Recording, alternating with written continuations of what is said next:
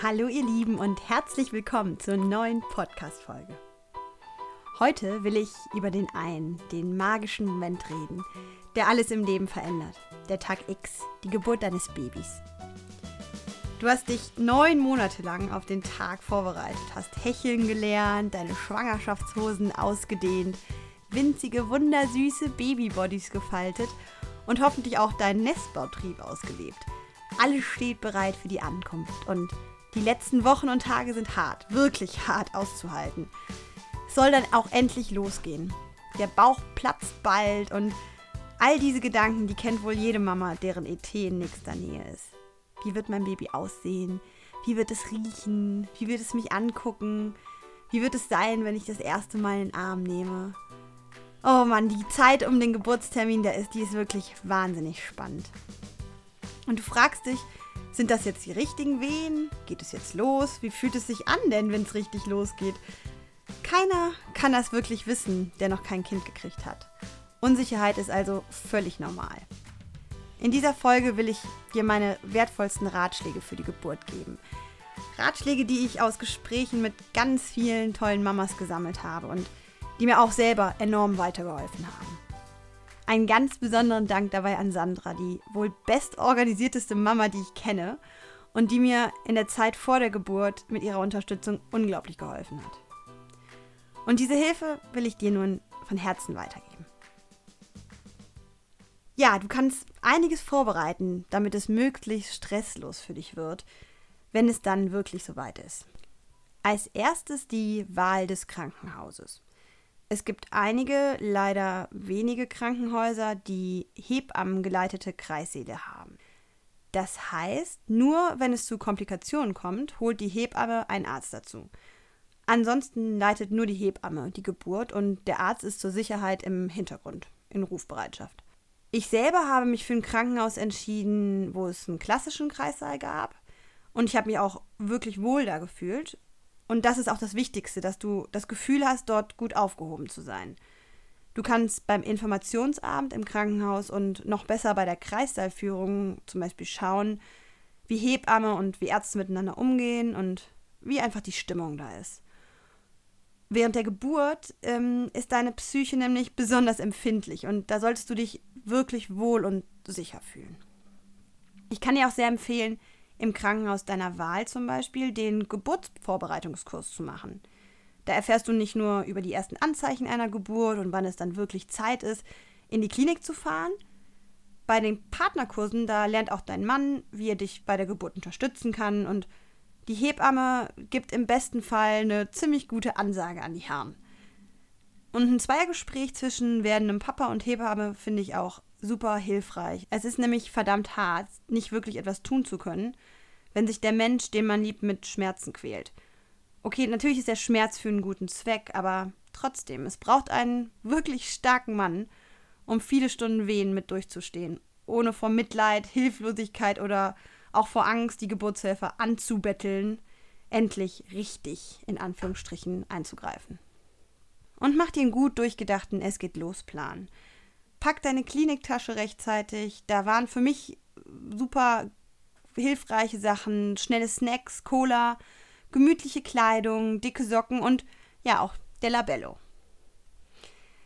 Wenn du einen Blasensprung hast, dann informier dich, was du machen sollst. Es ist völlig in Ordnung, wenn du im Krankenhaus auf der Geburtsstation anrufst und danach Rat fragst. Wegen dem Blasensprung ist es ratsam, diese, nennen wir sie, Inkontinenzbinden, diese wunderbaren Pelzis da zu haben. Die gibt es im Drogeriemarkt und auch eine Unterlage fürs Auto ist praktisch. Es ist nämlich total beruhigend, wenn du in diesem Moment alles parat hast, alles durchgedacht hast, was du brauchst und nicht mehr hin und her laufen musst, um dann irgendwie alles noch schnell zusammenzusuchen. Überleg im Vorhinein, wie du ins Krankenhaus kommst. Auch wirklich wichtig ist zu wissen, was du machst, wenn dein Partner nicht schnell genug da sein kann kann dann jemand anderes einspringen. Auf jeden Fall macht ihr einen Plan B für Abweichung. Das entspannt ungemein. Und ein informierter und vor allem ruhiger Mensch an deiner Seite ist super wichtig. Leider kann es sehr gut sein, dass es während deiner Zeit im Krankenhaus einen Hebammen-Schichtwechsel gibt. Da kaum eine Geburt, zumindest Erstlingsgeburt, in, der, in eine normale Dienstschicht der Hebamme passt. Das ist natürlich schade für dich, aber natürlich auch wichtig für die Hebamme, die einfach Pausen braucht. Trotzdem kann so ein Wechsel sich sehr, ich sag mal, unpassend anfühlen, denn schließlich kommt die Hebamme dir in dieser äh, auch unbequem und vollkommen neuen Situation so nah, wie sonst kaum jemand vorher. Daher würde ich dir raten, frag im Krankenhaus nach, wie der Schichtwechsel abläuft. Mindestens eine sanfte Übergabe sollte schon geplant sein. Und wenn du ganz sicher gehen willst, dann gibt es Beleghebammen. Die bleibt bei dir egal, wie lange die Geburt dauert. Leider gibt es davon aber nicht sehr viele und die wenigen, die es gibt, die sind sehr früh ausgebucht. Also früh anmelden. Und wenn es dir wirklich wichtig ist, dann kannst du beim zweiten Kind alles früher in Angriff nehmen. Du hast ja im Vorbereitungskurs gelernt, wie du Wehen wegatmen kannst. Falls im Augenblick, wenn es losgeht, alles Gelernte auf einmal weg ist, ganz ruhig bleiben. Erstmal hast du eine Hebamme dabei, die dir wirklich hilft und die das jeden Tag zigmal macht. Und im Grunde ist das das Wichtigste, dass du in den Bauch ein und mit langem wieder ausatmest. Das kannst du auch schon bei leichten Wehen anwenden und dabei üben. Und guck, was für dich gut ist, nicht für andere. Wirklich, wenn du schreien willst, schrei. Wenn du pupsen musst, pups. Wenn du trinken willst, Position verändern willst, sonstige Bedürfnisse hast, sag das. Und zwar direkt. Besprich auch vorher mit deinem Partner, dass er bei Bedarf für die Umsetzung dieser Wünsche kämpfen muss. Ihr seid ein Team und er soll dich da in allem unterstützen. Ich weiß, es ist nicht immer leicht, aber versuch dein Schamgefühl aus und, und dein Selbstbewusstsein anzuschalten. Schwitzen, Körperflüssigkeiten, Stuhlgang. Die Hebamme macht das täglich etliche Male. Das ist absoluter Alltag für sie und sie kümmert sich drum und entfernt alles sofort. Es gibt wirklich keinen Grund, sich für irgendwas zu schämen oder zurückzuhalten.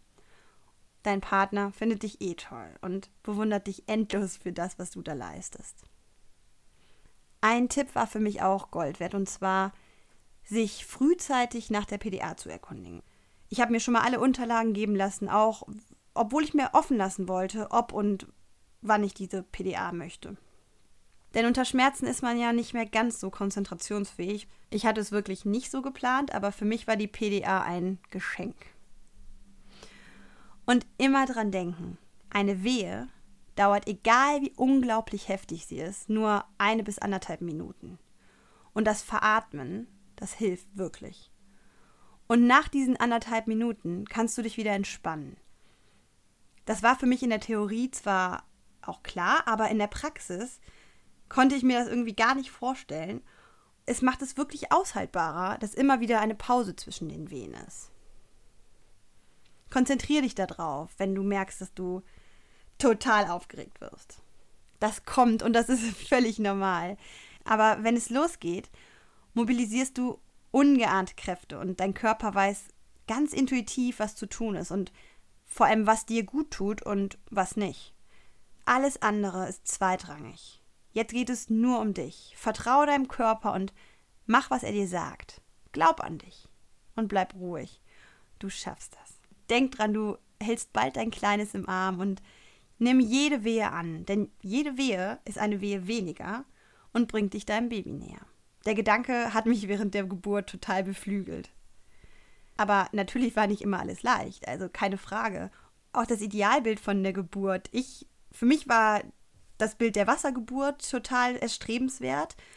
Leider ist es anders gekommen, weil ich in der Badewanne überhaupt nicht zurechtkam. Und ähm, ja, dieses Idealbild ist sowieso hinfällig. Sei lieber offen, sei offen für alles. Wenn Baden hilft, klar, bade. Wenn du zum Wehen veratmen lieber stehen willst, anstatt zu liegen, dann mach das. Leg dich einfach vorher nicht fest, wie du gebären willst. Das kann bei der Geburt ganz anders sein, wie bei mir.